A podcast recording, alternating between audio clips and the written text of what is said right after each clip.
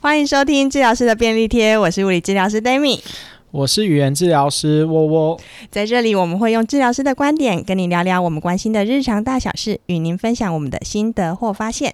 今天呢，我们要聊的是关于小孩子吃奶嘴。嗯，这是一个听众的来信，那他担心呢，小孩子吃奶嘴吃久了之后会对口腔构造啊，或者是构音啊，可能会有一些影响。然后他就在想说，是不是一开始就不要给，或者是又想说之后要戒那么难戒？那如果不吃会怎么样？或者是吃了真的会有什么影响吗？所以我们就特地请沃沃老师来跟我们一起聊聊这个话题。 Hello，大家好。虽然我不是一位妈妈，但我尽可能的传递给大家一些就是我们读过的一些知识。一开始就是 Demi 老师给我了几项功课，第一个要让大家知道的是呢，小朋友的口腔结构和大人有什么不同的地方。那爸爸妈妈知道这些的话，也会会跟我们待会讲的一些主题可能会有一些相关的地方，你也会比较能了解为什么。婴幼儿啊，他在一出生的时候，他的舌头是相对比大人哦占满整个口腔，所以你看小朋友他的舌头呢，其实是像在他的嘴巴里面，其实是一个占据非常大、非常大的一个尺寸，而且呢，它的上面的那个天花板，嘴巴的天花板，其实我们叫硬腭，它会比大人有什么差别？就是舌头跟婴儿的位置其实是很近的。然后呢，小朋友他的嘴巴、他的脸颊、他的内侧，比大人呢会比较多脂肪，会比较厚。就是这个些东西，这个厚厚的脂肪垫是有利于小朋友他们在做吸奶的动作。天花板跟舌头很靠近是为什么啊？我们在吸奶的时候呢，需要一个舌头会去含住妈妈的乳房，然后呢，舌头会包住她的乳头，这样子在上面还会有一个婴儿的地方会产生一个比较好的压力，然后让小朋友呢有利于把乳房里面的乳汁给吸出来。因为吸吮就是靠那个压力差。对，所以你可以想象，就是包的越紧密，那个压力它可以操控那个乳头的，应该操控性是越好的。嗯，因为他还要用舌头去刺激乳腺那些的。对，所以就是要包好，嗯嗯嗯，对不？对？对，应该是我没有这个经验啦，因为我没有当过嗯爸爸，嗯我没有当过妈妈，嗯，但可以请一些妈妈去想想看，是不是真的在亲喂的时候，小朋友他的包覆性是非常好的。问我就可以啦，我喂了三个啊。那你觉得怎么样？就包覆性超好，就是如果他，呃，我们亲喂的时候啊，就是乳头要对着孩子的鼻子，因为他这样子就会有一种抬头的姿势，然后张大嘴巴去含住你的乳房。那他含的乳头的位置是就是蛮深的啦，我觉得是包覆性是非常好的，然后你会感觉到他的舌头是微微在震动的。那你有觉得你有感觉到像我刚刚那样讲的吗？就是其实含住的时候，几乎是应该说小朋友的口腔里面应该几乎没有什么空间了，就是把妈妈的乳房吸好吸满，对啊，是这样对啊的感觉吗？对啊，所以说小朋友在吸的时候是一股很强的力，很力强，很强的力，道。对，对，那大概就是像那样子，因为我们说吸要有一些压力，所以才需要刚刚那些结构，在一个很大的舌头，然后上下空间比较小，嗯，然后旁边的脸颊肥肥的，嗯全部包好，这样子，嗯，嗯嗯这就蛮合理的。大概是这样子。那如如果是吸奶瓶的时候，奶瓶跟乳房两者它的吸的力道有什么样不同？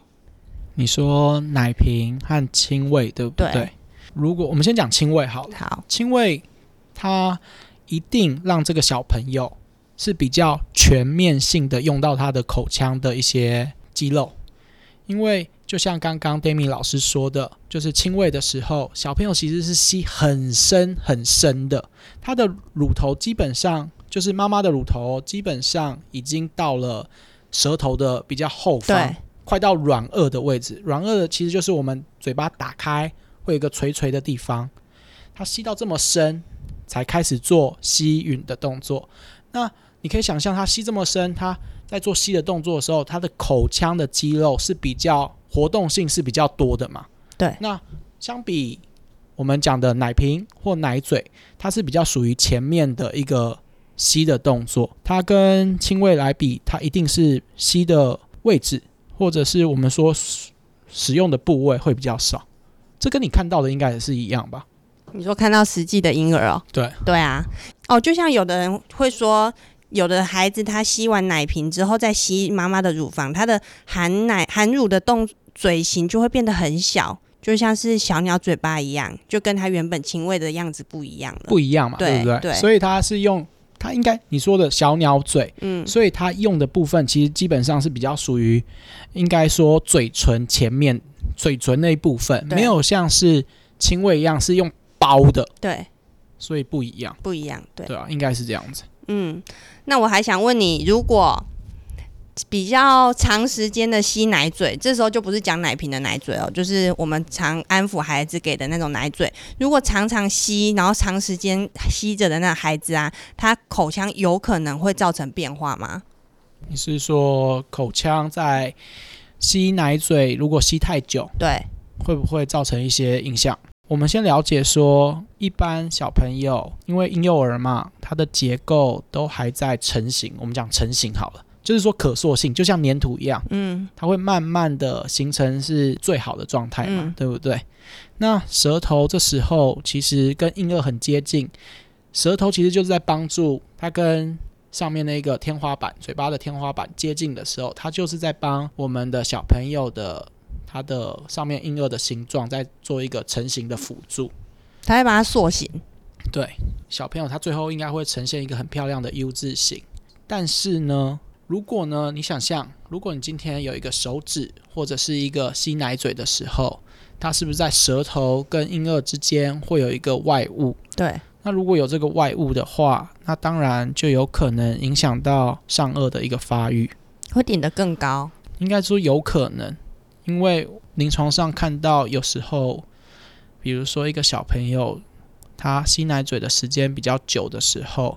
有些我们的确看到他的上颚的形状会比较高，比较拱，嗯，但也有部分是没有的。这不是一个绝对的答案，但是是有可能的。比较拱的话会造成什么影响？如果以语言治疗师的角度的话，有可能在构音上面会有影响，因为我们比如说我们的讲话的语音都有一些舌头一定要到达的位置。那如果你的有些地方在比较拱的状况没有办法到达的话，可能说话就会有一些比较不清楚的状况。舌头顶不到上颚，是不是？嗯，有可能，有可能。对，都是有可能。因为的确还是有些不会有那么严重啊，嗯，对不对？对。像我们昨天对我、超巧的，我们今天要录音，昨天下午快下班前来一个来了一个孩子，对我们昨天，我很兴奋的遇到了我遇到了一个小朋友，妈妈跟我讲了一个资讯，我很开心很开心的把那个小朋友找来给 d a m i 老师看。对，那位家长跟我说，他的小朋友现在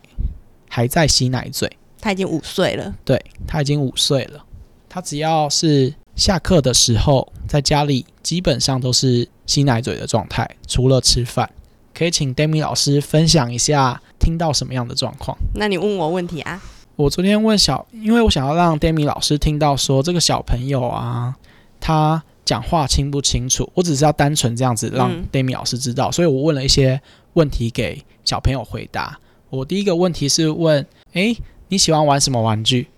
干过口我是这样吗？像吗？干过口我，嗯，有有一部分像啦，你讲一次，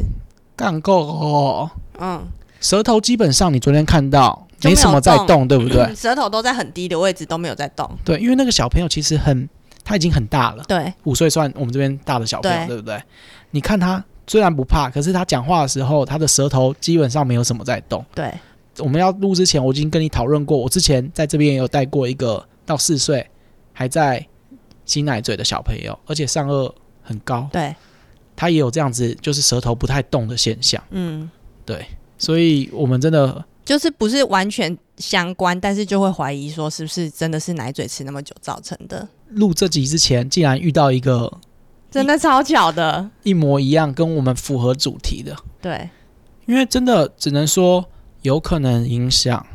但不能说这个构音的状况就一定是这个原因导致的。可是是我跟我们可以尝试说先改变他吸奶嘴的时间，嗯然后如果相对吸奶嘴的时间变少了，他的舌头的活动度应该会比较多吧？嗯因为我们你看，爸爸妈妈想象一下，如果你有一个手指或奶嘴在嘴巴的时候，我们讲话的时候，舌头基本上应该不太能动吧？大概是这样子，会影响到小朋友的整体的舌头的可能活动能力。对，所以构音就会造成一些影响，对，有可能哦。对，有可能。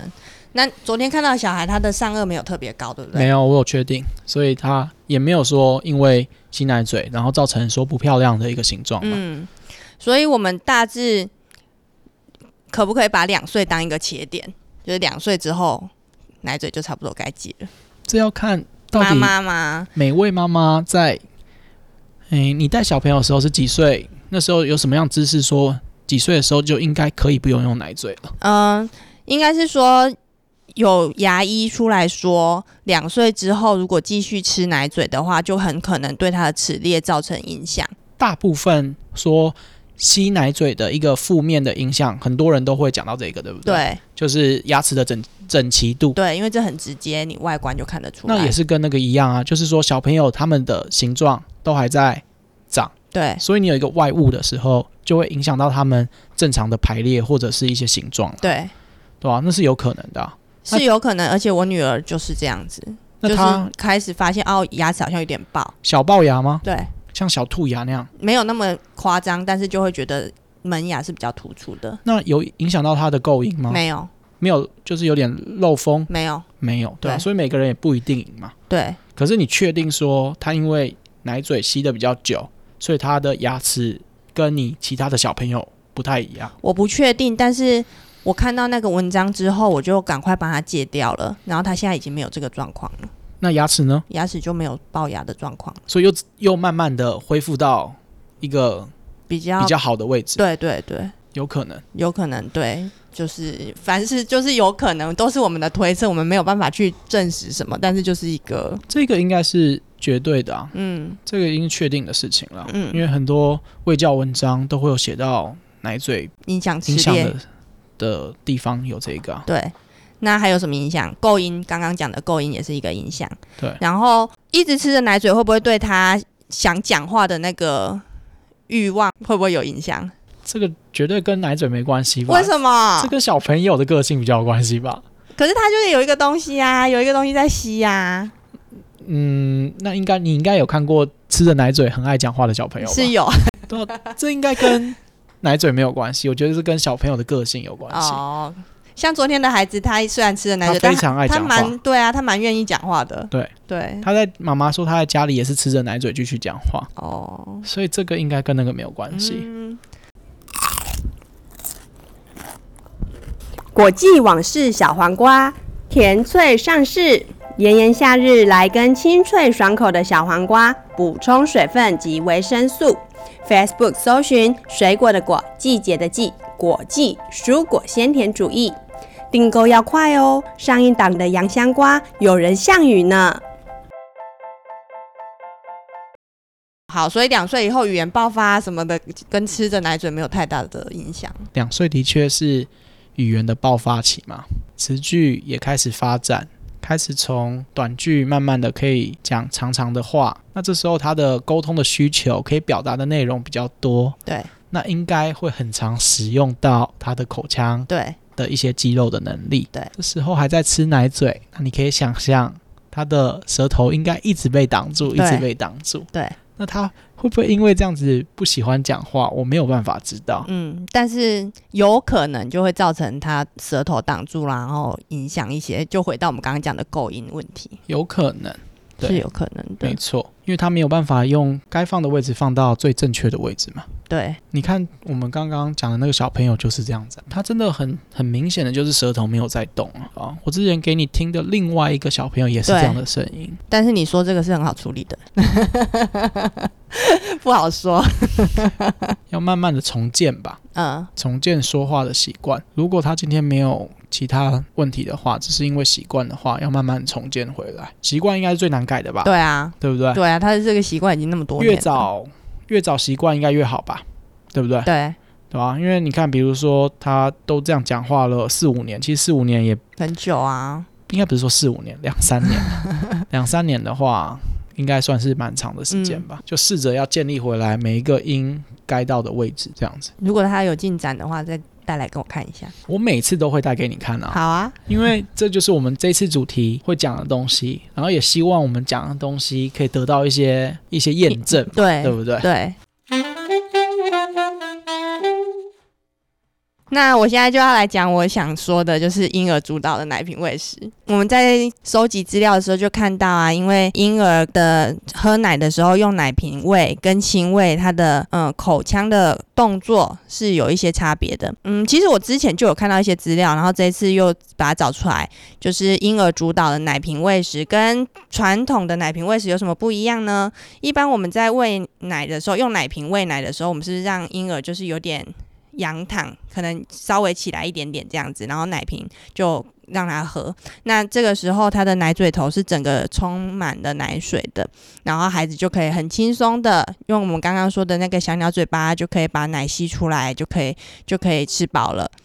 但是呢，现在有很多的嗯、呃人在提倡婴儿主导的奶瓶喂食，就是让这个动作可以再接近亲喂一点，所以呢，孩子是坐的比较挺一些的，把奶瓶接近孩子的上唇的地方，然后孩子靠近奶瓶，然后自己去救奶瓶，然后做吸的动作。那这个时候呢，你的奶嘴头可能。不是一直充满着奶水，但是孩子就需要用更多的力气或是更多的动作去达到他想要喝奶的这个目的。那这样子可以让孩子有多一点的口腔动作。我我老师，你觉得？如果你说他会因为这样子的状况，他在吸吸奶的时候需要比较多的力量的话，那当然他就会用到比较多的口腔肌肉嘛，对，那就有可能让他训练到他的你刚刚说的会不会提升他的口腔肌肉能力，对，那就有可能是会的。因但为是我之前去上那个泌乳的课程的时候，他也是这样子。如果你真的非得要用奶瓶的时候，他们也是比较倡导这样的方式。你有用吗？